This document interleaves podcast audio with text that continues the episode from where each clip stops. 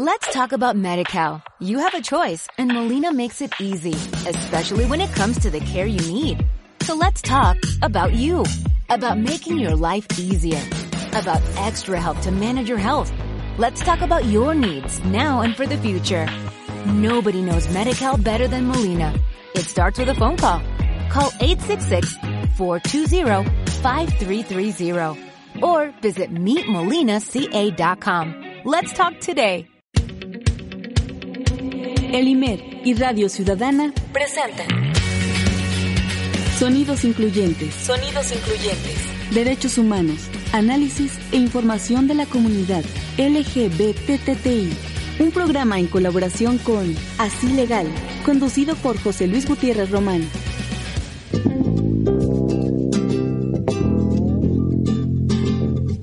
Manolo era todo un macho de pelo en pecho.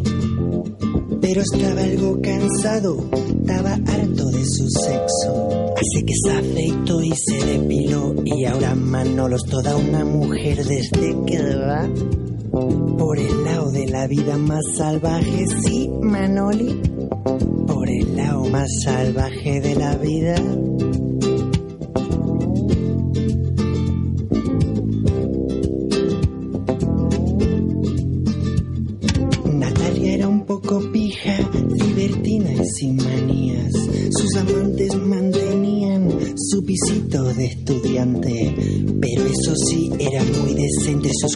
Eran ricos, finos y elegantes y así sobrevive. Por el lado más salvaje de la vida, sí, Natalia. Por el lado más bestia de la vida. eh,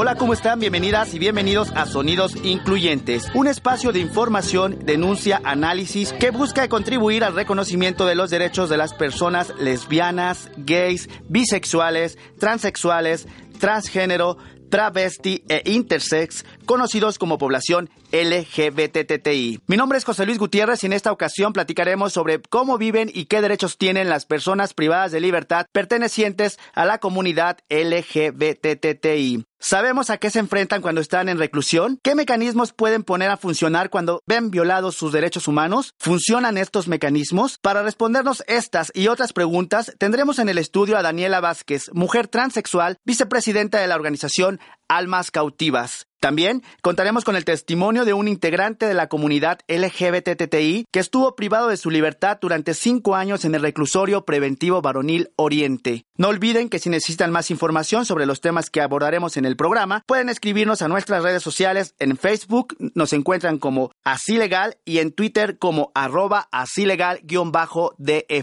Ante la discriminación, prejuicios y estereotipos, escuchamos la diversidad de nuestras voces. Comenzamos. Jaimito el camellito nunca dio nada, ni un toque por aquí, ni un toque por allá. Si te quieres flipar, hay que pagar. Y es que en esta ciudad ya no hay nadie que nos diga, hey amigo, te viene a dar una vuelta conmigo, eh. Jaimito.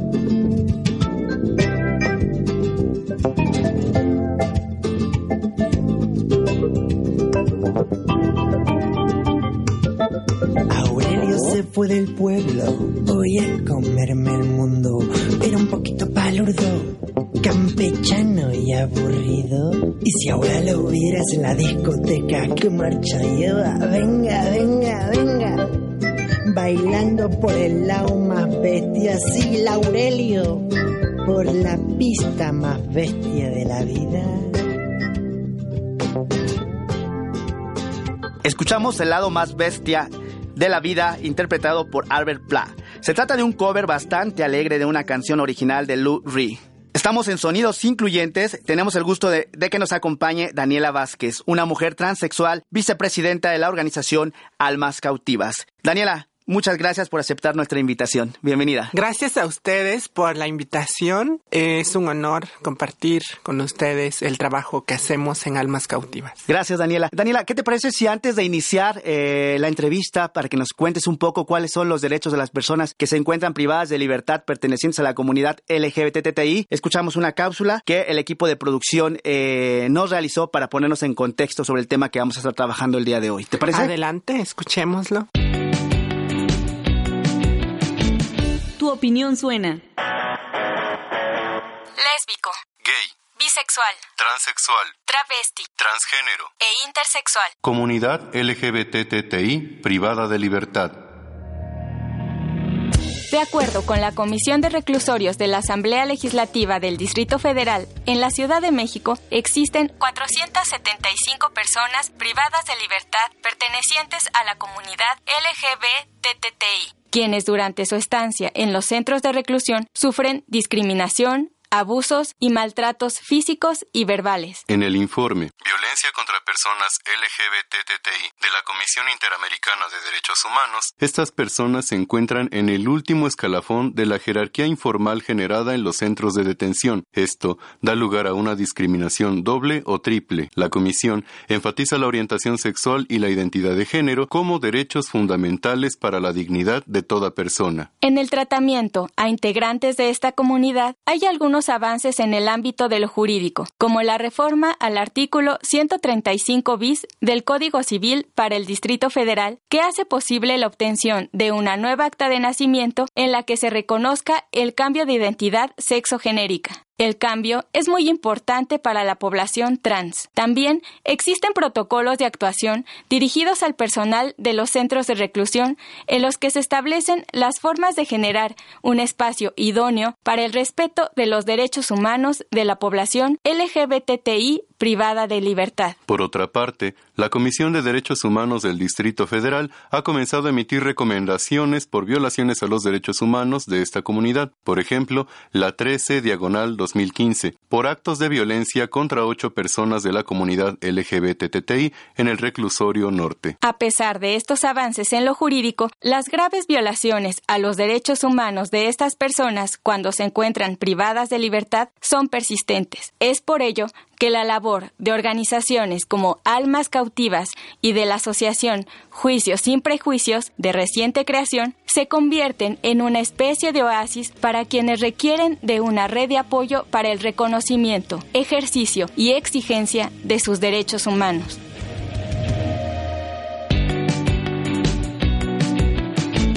Tu opinión suena.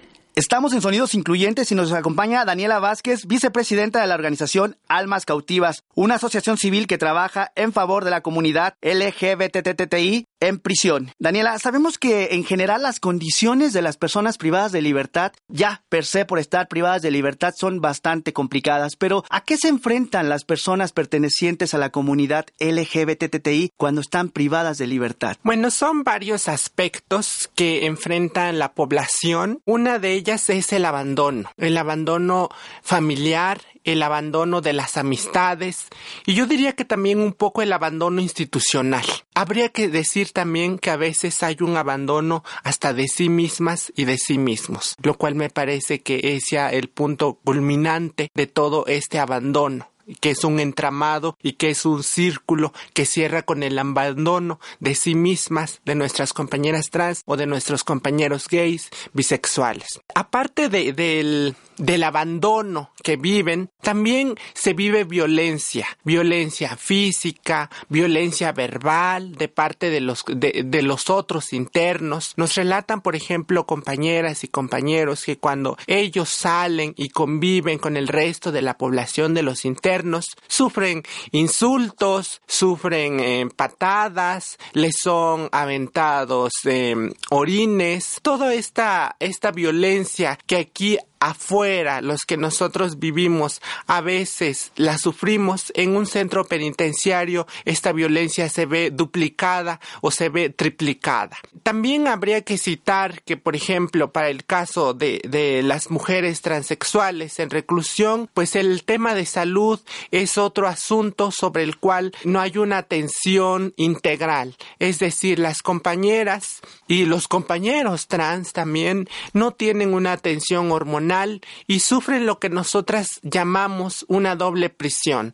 Es decir, además de estar prisioneras en un centro penitenciario, se aprisionan nuevamente en un cuerpo que ellos o ellas ya habían modificado aquí afuera. Al haber una regresión de los efectos feminizantes o de los efectos masculinizantes de las hormonas, el cuerpo regresa a su origen y ese cuerpo de origen es un cuerpo que aprisiona el alma. Por eso nosotras somos almas cautivas, porque tratamos de ilustrar esta situación que se vive en la cárcel. Ya. Daniela, es fuerte lo que nos cuentas, que, bueno, lo que vive la población LGBTT privada y libertad. Como tú sabes, Daniela, los ejes de la reinserción implican temas de salud, alimentación, trabajo, vivienda. ¿Cómo acceden a estos, a estos derechos las personas que se encuentran privadas de libertad pertenecientes a la comunidad LGBTTI? ¿Tienen las mismas barreras de discriminación que a las que se encuentran también cuando están en libertad? Por supuesto, la discriminación como, eh, que se vive allá adentro es como yo mencionaba, es duplicada o es incluso es magnificada, ¿no? Por ejemplo, en el reclusorio norte, y, esto se da eh, en, en, estos aspectos que tú mencionas, ¿no? En el área laboral, en el área de, de poder participar en los trabajos eh, que, que se dan en los centros penitenciarios, por ejemplo, en las comisiones que se les asignan. En el reclusorio norte recuerdo una anécdota de un custodio que decía, pero es que como una chica trans sexual, un hombre gay va a poder estar en la comisión de cocina o poder eh, apoyar a la gente de la cocina si son sidosos. Es decir, imagínense, pues nos van a contaminar a todos. Amén de, de, lo que esto implica, ¿no? De la ignorancia que esto implica sobre el VIH. Y lo que lleva implícito es la exclusión, ¿no? La exclusión a participar en las actividades dentro de un centro penitenciario. Por otra parte, también en los trabajos que se ofrecen dentro de los centros penitenciarios hay discriminación, por ejemplo, bajo el mismo estigma, ¿no? Que es que las personas LGBT son portadoras de VIH, lo cual yo creo que pues conduce nuevamente a una exclusión allá adentro. Y además toda esta, los centros penitenciarios supuestamente tienen el objetivo de reinsertar a la población, ¿no? Sin embargo, desde nuestro punto de vista, ¿cómo se puede reinsertar a una persona que ha estado excluida acá afuera, que nunca ha estado insertada en el mercado laboral, que nunca ha estado insertada en otros aspectos? La reinserción se vuelve algo complicado. Daniela Vázquez, vicepresidenta de Almas Cautivas, muy interesante lo que nos estás contando. Vamos a hacer un breve, una breve pausa y regresamos para seguir platicando sobre las personas LGBTTI privadas de libertad. Continuamos en Sonidos Incluyentes. Síguenos y escríbenos a través de Twitter, arroba así legal-df y Facebook, así legal. ¿A dónde, a dónde? No te vayas. Sigue escuchando Sonidos Incluyentes.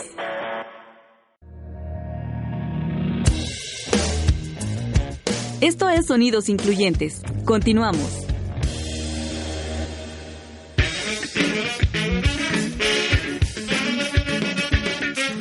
Visita www.asilegal.org.mx.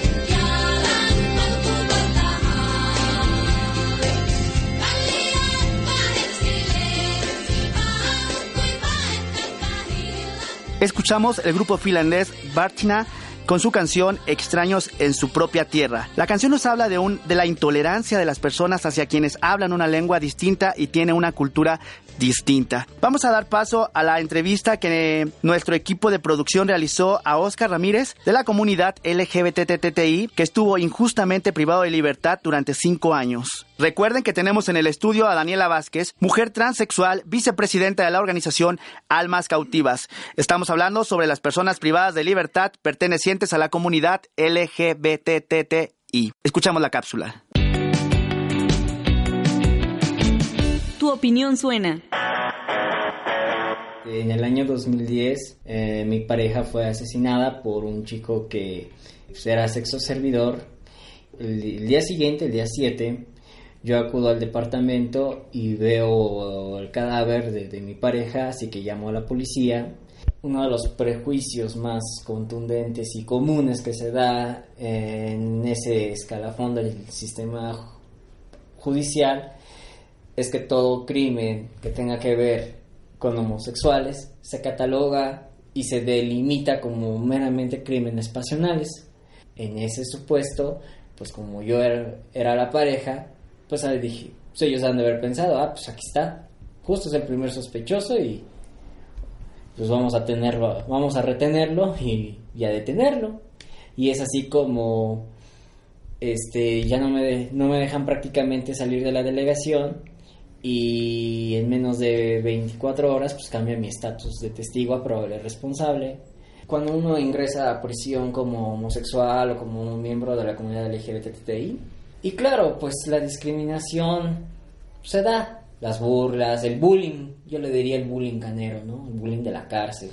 Que pues, las injurias, las groserías, los insultos, es algo como muy cotidiano y, común. Pasa año y medio, un proceso pues igual lleno de todos los vicios que, que ya conocemos del sistema. A la hora de dictar sentencia, pues me dictan 27 años y medio de prisión eh, vamos a segunda instancia, confirman la sentencia y pues aquí entra un lapsus de, de incertidumbre que duró alrededor de cerca de dos años hasta que gracias a la asociación Letra, Letra S y a la Clínica del Interés Público del Centro de Investigación y Docencias Económicas del CIDE, pues en conjunto pues hacen un trabajo para promover el amparo directo este, que es el con el que logro mi absolución. Tu opinión suena. Este fue un fragmento de la, de la, entrevista a Oscar Ramírez, un joven perteneciente a la comunidad LGBTTI. Eh, acabamos de escuchar justamente estas vivencias donde justamente la violencia la normaliza, ¿no? Le, eh, preguntas qué tan violentado fuiste dentro del sistema penitenciario y dice lo normal, ¿no? Insultos, abusos, esto es lo que está sucediendo, ¿no? La gente perteneciente a la comunidad LGBTTI y no solo ella, sino las demás personas que se encuentran privadas de libertad normalizan la violencia que se vive dentro de un sistema penitenciario, ¿no? ¿Cómo Almas Cautivas ha tratado estos temas con la comunidad LGBTTI? Sabemos que trabajan mucho con ellas, capacitaciones, fortalecimiento, empoderamiento de, de, las personalidades de, de, de esta población privada de libertad. ¿Cómo es que ustedes han tratado esta, esta problemática? Mira, nosotras eh, sabemos de la violencia que se vive en los centros penitenciarios y sobre todo la violencia que sufren las compañeras y los compañeros que están en estos centros. El trabajo que nosotras eh, hemos hecho para tratar de incidir en la violencia es con los custodios con el personal operativo, que también tiene su parte de responsabilidad en esta violencia que se ejerce hacia las compañeras y compañeros. ¿Y por qué nosotras decidimos trabajar con los custodios? Porque creemos que la autoridad tiene que ser un ejemplo, un ejemplo de cómo eh, las personas se deben de conducir con respeto a la identidad y a la orientación sexual de toda esta población con la cual nosotras trabajamos. Dimos varios talleres en todos los centros penitenciarios para voy a decir, tratar de sensibilizar o al menos allegar un poco los conceptos, las ideas de quiénes somos las mujeres transexuales, quiénes son las personas transgénero, quiénes son las personas homosexuales, las personas lesbianas, para que esto no se vea como algo lejano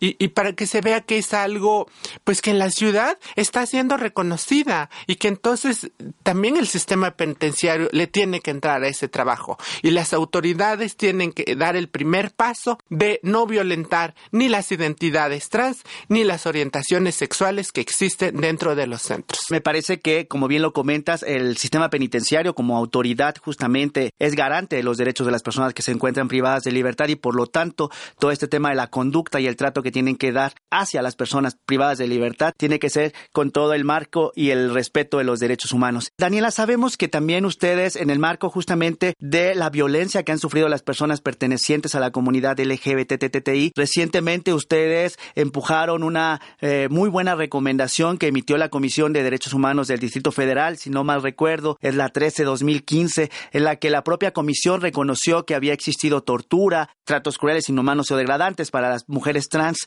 de un centro penitenciario del Distrito Federal. ¿Nos puedes contar un poco eh, de qué va la recomendación o por qué surge esta recomendación más bien? Bueno, esta recomendación, eh, como quien pueda leerla, yo se los recomiendo que entren a, la página de la comisión, que se vayan a la parte de recomendaciones y ahí encontrarán la recomendación 13-2015. Y justamente la recomendación habla de los malos tratos y de la violencia eh, excesiva o del uso de la fuerza excesivo de la cual fueron sujetos compañeras transexuales, transgénero en un centro penitenciario. Fueron ocho personas agraviadas, ¿no? Entonces, eh, las, una de los familiares interpusieron una queja. Nosotras estuvimos eh, dándole seguimiento desde que sucedió este incidente en el reclusorio. Estuvimos hablando con las autoridades para que permitieran el, la visita a sus hijas a sus hijos, para que vieran la situación de salud en la cual se encontraban. Y bueno, la queja que se que se interpuso ante la comisión pues derivó en este en esta recomendación. Y esta recomendación a mí me parece que es bastante exitoso sobre todo hacia porque la mayoría son mujeres trans no eh, es un caso que bueno ah, en la parte de reparación del daño, pues hablamos de medidas de no repetición, de medidas de satisfacción, de indemnización y de una disculpa. ¿No? Todo esto se, se está dando, se está en el proceso y se está trabajando para que próximamente se realicen algunas modificaciones, ya sea al reglamento o a la normativa de, de los centros penitenciarios para tratar de solucionar o para tratar de dar respuesta a la parte que tiene que ver con medidas de no repetición. Y bueno, nosotras hemos estado ahí y agradecemos a la subsecretaría y bueno, a la comisión con la que también tenemos un acercamiento ahí con la segunda visitaduría y hemos estado trabajando. Y bueno, yo creo que eh, ese es parte del trabajo que tienen que hacer las instituciones, ¿no? Por una parte, velar por los derechos humanos de todas, absolutamente todas las personas, sin distinción de género, raza, identidad u orientación sexual. Y por otra parte, yo creo que también hay una responsabilidad o hay una respuesta favorable de parte de la Secretaría de Gobierno, que es a quien giran esta recomendación, porque en otros momentos pudo haberse dado el caso de no reconocer la recomendación o de no aceptar la recomendación. Y yo creo que en este tiempo, dadas el timing político, pues fue eh, la recomendación salió en un momento muy muy este muy oportuno y bueno, de tal manera que la Secretaría de Gobierno no pudo negarse a su aceptación y pues a nosotras nos da mucho gusto y yo creo que también eso es un paso para seguir trabajando y seguir fortaleciendo el respeto a los derechos humanos de toda la población LGBT que se encuentra en presión. Claro, Daniela, además sabes que, que uno de los puntos de, estaba leyendo la recomendación y uno de los puntos que me pareció a mí fundamental desde Asistencia Legal por los Derechos Humanos, creemos que es fundamental el que se identifique a los perpetradores de esto, el que se le dé vista a la Procuraduría General de Justicia del Distrito Federal para que investigue estos actos de violencia que sufre la comunidad transexual privada de libertad. Entonces me parece que es un tema fundamental fundamental. Daniela, estamos casi cerrando, pero no quisiera cerrar sin antes reconocer el trabajo que ha hecho Almas Cautivas. Sabemos que acaba el, año pasado, el 7 de diciembre, la Comisión Interamericana de Derechos Humanos publicó su informe sobre la violencia eh, que viven las personas pertenecientes a la comunidad LGBTTI y Así Legal, eh, la organización que represento, y Almas Cautivas, organización que también tú representas, tuvo un papel fundamental para la realización de este informe. Eh, ¿Nos puedes contar un poquito qué tipo de información fue la que Almas Cautivas le dio a la Comisión Interamericana y que hoy está, digamos, plasmada en el informe? Tenemos poco tiempo y ojalá nos puedas comentar un poquito para no irnos sin esa información. Bueno, la, la postura de Almas Cautivas que llevó a esta audiencia de la Comisión Interamericana es que respecto de las de la ubicación de las personas trans en prisión se tiene que tomar desde muchas perspectivas. Es decir, no se puede hablar únicamente de un criterio genitalista para decidir en dónde ubicar a una mujer transexual. Tampoco creemos que se tenga que tomar un criterio únicamente legal en donde el reconocimiento jurídico de ser mujer o de ser hombre sea lo único que prime sobre todo lo demás. Creemos y esa es parte de lo que de lo que Ari Vera, la presidenta, llevó a la audiencia. Y también la voz de todas esas personas trans y LGBT que están en otros centros penitenciarios y de los cuales sabemos muy poco y de los cuales seguramente están en condiciones peores de las que se encuentran en el Distrito Federal. Porque hay que reconocer que en el Distrito Federal hay avances, sin embargo, en el resto de la población, como lo han mencionado ya informes del subcomité para la tortura y de visitadores y, otros agentes internacionales, pues eh, la, la situación penitenciaria es una situación que va muy atrasado en el tema de respetos a los derechos humanos. Y creemos que este asunto pues se tiene que tomar, empezar a tomar en cuenta y sobre todo tomar en cuenta a la población LGBT que está en prisión y su situación de derechos humanos. Daniela Vázquez, mujer transexual, vicepresidenta de la organización Almas Cautivas. Muchas gracias por estar con nosotros en Sonidos Incluyentes. Sonidos Incluyentes es un esfuerzo de asistencia legal por los derechos humanos. Síganos a través de Twitter en arroba así legal-df y en nuestras redes sociales en Facebook así legal. También puedes visitar la página triple www.asilegal, donde encontrarás esta y muchas otras entrevistas. Agradecemos en la operación a Gamalier González, también a Carolina Valle, productora del Instituto Mexicano de la Radio, por su apoyo a nuestro equipo de producción de Así Legal, Fernando Hernández y Adrián Aguilar. Por supuesto, también agradecemos a Radio Ciudadana por el espacio que nos brindó. Ante la discriminación, prejuicios, estereotipos, escucha la diversidad de nuestras voces. Escríbenos a Comunicación arroba mx Sonidos, sonidos, sonidos, sonidos, sonidos incluyentes. Sonidos Incluyentes es una producción del Instituto Mexicano de la Radio en colaboración con Así Legal. Let's talk about MediCal. You have a choice and Molina makes it easy, especially when it comes to the care you need. So let's talk about you. About making your life easier, about extra help to manage your health. Let's talk about your needs now and for the future. Nobody knows Medi-Cal better than Molina. It starts with a phone call.